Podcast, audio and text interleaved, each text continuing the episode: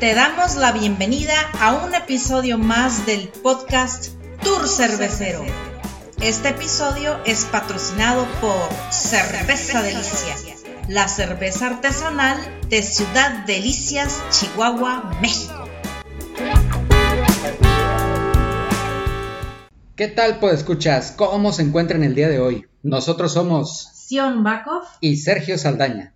En este episodio, en Un paseo por la historia, les vamos a platicar sobre el descubrimiento de la levadura. En el trayecto cervecero, les platicaremos los beneficios que tiene la cerveza artesanal en la salud. En la estación cervecera les vamos a mostrar un video que explica qué cosa es la malta de cebada y en la ruta del sabor vamos a catar una cerveza frambuesa ale de Baja Brewing. Comenzamos.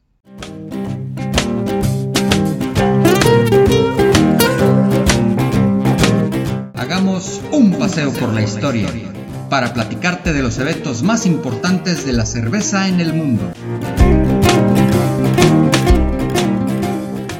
Todos hemos escuchado cuáles son los ingredientes con los que se elabora la cerveza, que son agua, malta, lúpulo y levadura. Pero ¿qué es esto de la levadura? ¿Qué es la levadura? ¿Quién la descubrió? ¿Cuándo se descubrió? ¿Qué cosa es? Bueno, pues Sion nos va a platicar un poquito de historia al respecto. Adelante. Así es, queridos podescuchas. Pues miren, recordemos que la levadura es un microorganismo vivo, el cual se encarga de transformar los azúcares en alcohol y en gas carbónico o CO2.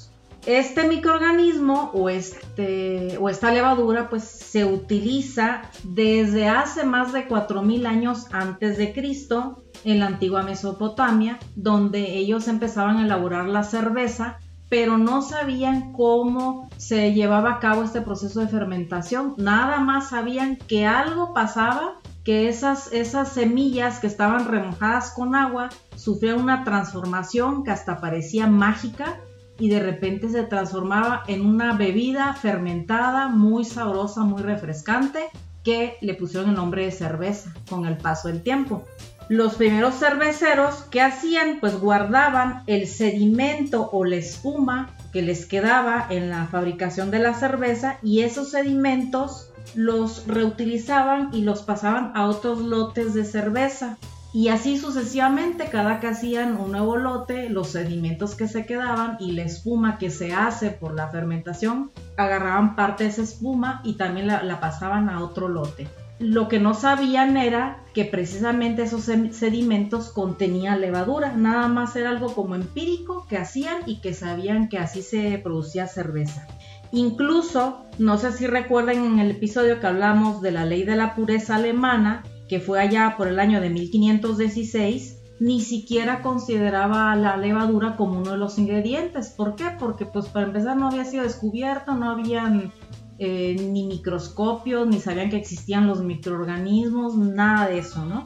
No fue sino hasta el año de 1680 cuando un científico empírico, porque pues no tenía ni estudios científicos, él más bien era eh, un comerciante y fabricante de tejidos que ahora le conocemos como el padre de la microbiología y me refiero a Anthony van Leeuwenhoek. Él fue el primero en desarrollar uno de los primeros microscopios de la época y en hacerlo de tan buena resolución que podía amplificar la imagen hasta 300 veces de, su tamaño real visto a través del microscopio y fue el primero en observar microorganismos vivos, bacterias, la levadura, protozoos, etc. A pesar de que él no era este, una persona estudiada, sino básicamente se basaba en la, en la experiencia, en la observación, sus conocimientos sí eran considerados muy valiosos en la época por los científicos de ese entonces, dado la importancia y las observaciones que él había hecho. Sin embargo, tuvieron que pasar 200 años después, cuando otro grupo de científicos, entre ellos el famosísimo y reconocido este, Louis Pasteur, que fue un científico francés allá por el año de 1850, que no solamente este, descubrió el proceso de pasteurización, ni no solamente le bastó con descubrir la primera vacuna utilizada para curar enfermedades infecciosas, sino que además desarrolló el proceso o el descubrimiento de la levadura en el proceso de la fermentación. O sea, ya específicamente él observó en el microscopio que los microorganismos encargados de, fermentar la cerveza eran precisamente levaduras, pero estaban combinados con bacterias. Entonces era una mezcla de esos microorganismos y a la par de él hubieron otros científicos, por ejemplo, este Hansen, que fue un científico contratado por la cervecería Carlsberg en Europa una cervecería que por cierto actualmente sigue fabricando cerveza, él fue quien aisló la levadura y desarrolló una levadura estilo lager que actualmente es la que se utiliza en las cervezas estilo lager y él no patentó ese descubrimiento sino que además lo compartió con todos los cerveceros de la época. Actualmente, pues sabemos que existen muchas cepas de levadura, de hecho se habla de más de 200 cepas de levadura cervecera. Hay otros tipos de levadura. Hay levaduras para hacer vino, levaduras para hacer pan, levaduras para hacer sidra.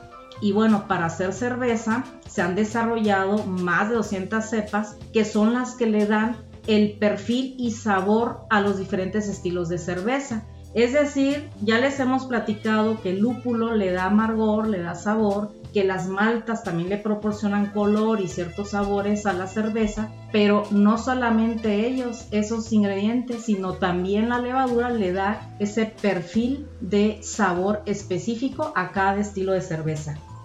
¿Qué te parece? ¿Se te hace interesante esto? Muy interesante, la verdad. ¿Y tú, puedes escuchar, conocías esta historia? Déjanos tus comentarios en nuestras redes sociales.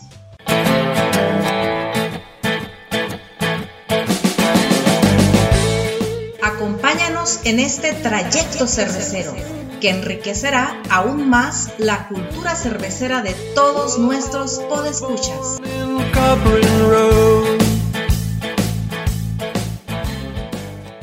Muchas personas nos han preguntado si la cerveza artesanal es buena para la salud o nada más es una, un pretexto para los bebedores y amantes de este preciado líquido? A ver, entonces te preguntamos, Sergio, ¿es saludable beber cerveza? Claro que sí. Te voy a dar algunos aspectos por los que beber cerveza artesanal tiene algunos beneficios para tu salud. Primero que nada, es una fuente de nutrientes. Eh, principalmente las variedades obscuras y las no filtradas tienen vitaminas del grupo B. Hablamos de la niacina, la vitamina B6 y de ese tipo. También eh, son cervezas eh, o líquidos ricos en minerales como el silicio y contienen antioxidantes. Entonces por eso es una fuente de nutrientes. Tiene también algunos beneficios cardiovasculares. Algunos estudios han sugerido que las personas pueden tener un menor riesgo cardiovascular si consumen cerveza artesanal.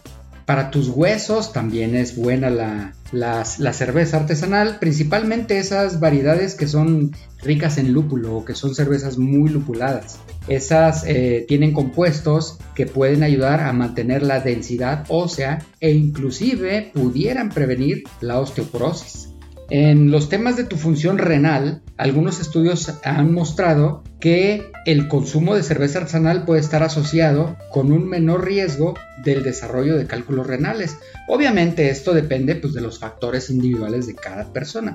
Todos somos diferentes y podemos tener diferentes riesgos, pero esos estudios han demostrado que sí hay cierta asociación a un menor riesgo del desarrollo de estos cálculos. Y obviamente pues es un, es un tema de hidratación, ¿va? Sabemos que la cerveza se fabrica con agua y estás bebiendo agua, lo cual te produce una hidratación. También fíjate, hasta parece broma, pero tiene ciertos beneficios psicológicos.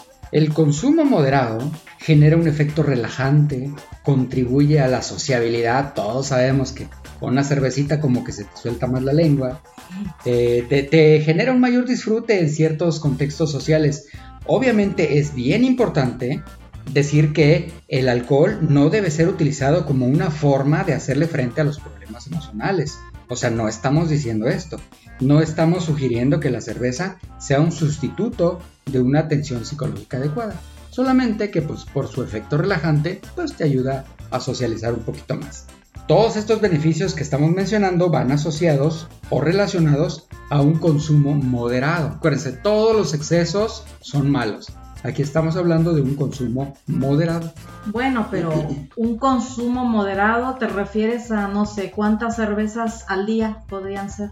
Pues lo saludable que se estipula en, en alguna documentación es que para los hombres sean dos cervezas al día y para las mujeres una cerveza al día. Claro que cada individuo puede responder de manera diferente al consumo de alcohol y estos beneficios pueden variar de acuerdo a la salud y a las circunstancias individuales de cada uno de los consumidores.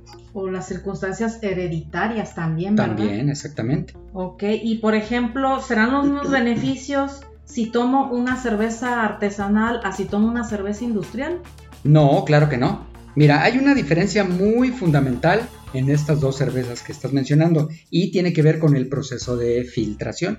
Eh, las cervezas artesanales en sus procesos de filtración permiten el paso de ciertos residuos. Mira, todos hemos observado en las botellas de cerveza artesanal que en la parte de abajo hay un pequeño residuo. Se ve ahí algo como que trae, bueno, eso son, son parte de los nutrientes que trae el proceso de elaboración de cerveza que se mantienen hasta el final en la botella. Bueno, en la lata no se ve, pero si lo sirves en un vaso se logra ver eso. Inclusive tú observarás que las cervezas industriales son muy, muy cristalinas y las cervezas eh, artesanales, algunas tienen una ligera turbiedad, así muy, muy suavecita, que pues obviamente esos son los nutrientes que están ahí disueltos en, el líquido. Por entonces ese proceso de filtración es el que te hace una diferencia. Por lo tanto, pues es más saludable beberte una cervecita artesanal. Bueno, mira, esto que acabas de decir me da gusto porque te puedo decir que yo ya cumplo con mi cuota diaria. Muy bien. A la hora de la comida, mi cervecita y veas qué rico la disfruto. Te felicito.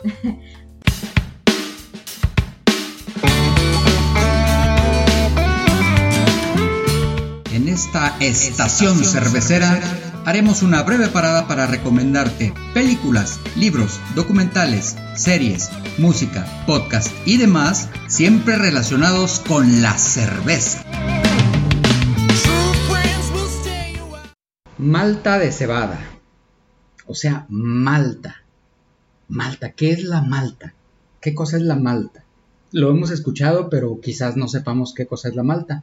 Bueno, pues en esta estación, pues escuchas, les vamos a recomendar un video elaborado por un blog de internet que se llama El Jardín del Lúpulo. Ellos mismos se autodenominan que es un blog para los amantes de la cerveza. Eh, a mí, en lo personal, muchas veces me han preguntado que con qué se hace la cerveza y decimos todos los ingredientes, ya sabemos, agua, lúpulo, levadura, malta.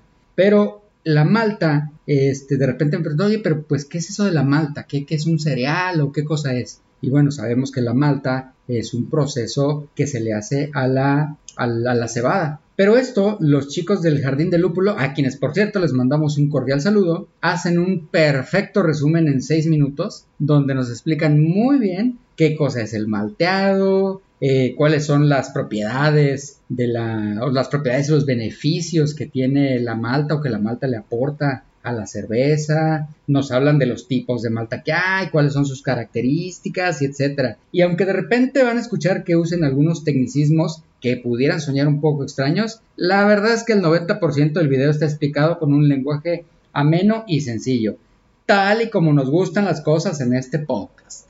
¿A poco no? Ahora, cuando veas una cerveza, podrás saber por el color si es una cerveza oscura vas a decir, ah, seguramente utilizaron una malta este tipo chocolate que le aporta sabores a chocolate o a café, o si ves una cerveza clarita, vas a decir, ah, esta utiliza una malta estilo Pilsen, seguramente, y que le va a aportar saborcitos como, como a pan, a bizcocho. O sea, por el color de la cerveza, ya te empiezas a volver un, un, este, un experto y podrás decir, ah, esta seguramente utiliza esta o esta otra malta. Exactamente. Pues muy bien, les vamos a dejar en las notas del episodio los links al video para que lo disfruten y también a la página de Facebook y al sitio web de nuestros amigos del Jardín de Lúpulo para que puedan seguir su contenido.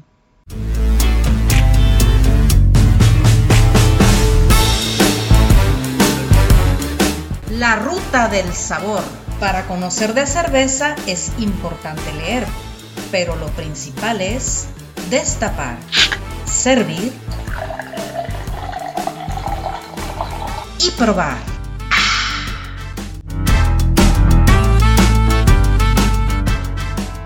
Pues hemos llegado a la estación más sabrosa. Efectivamente. En esta ocasión vamos a catar una cerveza frambuesa ale de la cervecería Baja Brewing. Esta cervecería está en San José del Cabo, allá en Baja California Sur. No hay que dar mucha presentación porque todo el mundo ha escuchado hablar de los cabos y en Baja California. Entonces todo el mundo sabe de qué lugar estamos hablando. Esta cervecería, por cierto, inició operaciones en el año 2006.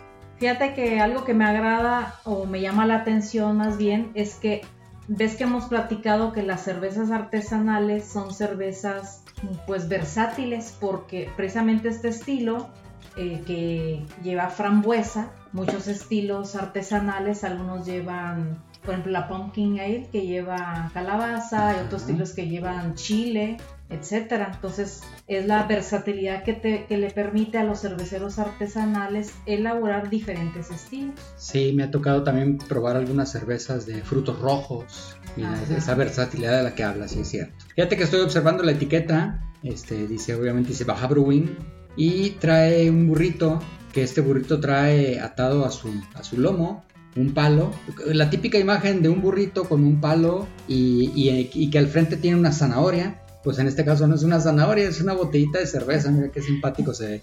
Así es, bueno, ¿y sabías tú que el burrito pues es un icono de Baja California?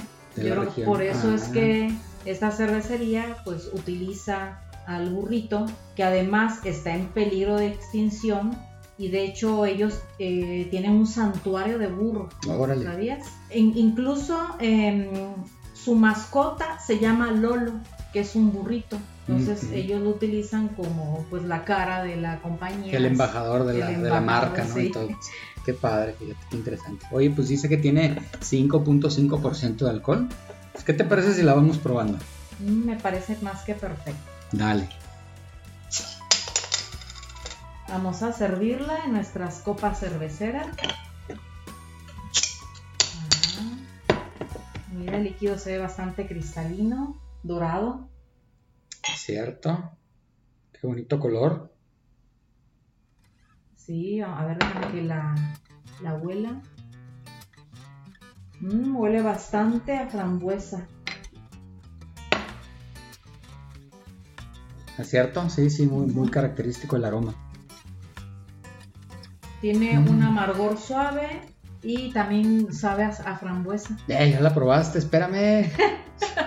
Oye. ¿Qué? ¿Hace calor? está bien, está bien. Si con estos calorones se antoja. A ver, déjame a mí también probarla. Mm. Fíjate que sí. Sabe a frambuesa, ¿verdad? Tiene el saborcito a frambuesa. Y el amargo es muy, muy suavecito. no, no es amarga la cerveza. No, está rica. Es, amargor ligero. Es un amargorcito ligero. Sí, sí está, está. Y sí, lo que mencionabas del color y todo, Así un doradito muy bonito, eh, muy, muy cristalino. Su espumita muy blanca. Así es. Mm. Qué rico. Oye, ¿con qué se te antojaría comer esta, esta eh, eh, maridar con esta cerveza? Pues siento que va con una ensalada, no sé si puede ser una ensalada de atún o una ensalada César, de esas que lleva pollito a la plancha así fileteado arriba. Ándale. Fíjate que a mí se me antoja más con un filetito de pescado. También siento, siento que sí, le quedaría. De hecho, fíjense, pues escuchas, yo los invitaría a que normalmente cuando comemos este mariscos o filete de pescado o este tipo de, comidas, decimos, ah, pues vamos a pedir un, vinito rosado, ¿no? Para, para acompañarlo, porque digamos que es lo típico. Yo los invitaría a que en su próxima comida de ese estilo pidan una cerveza como esta, es una frambuesa ale.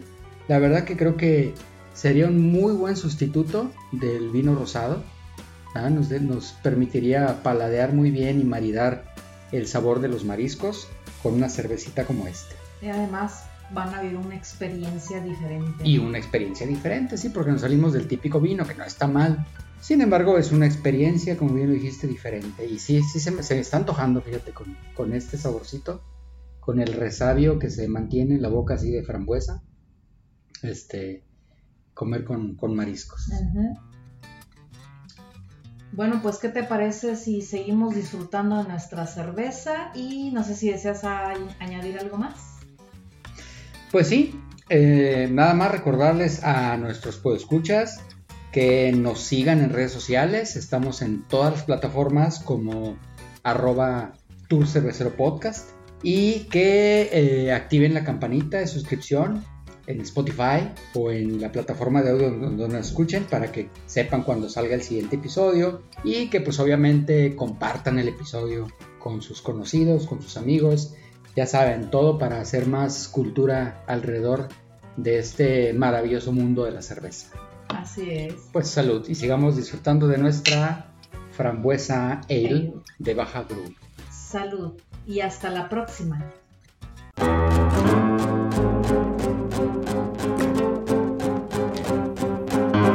Hemos llegado al final del viaje.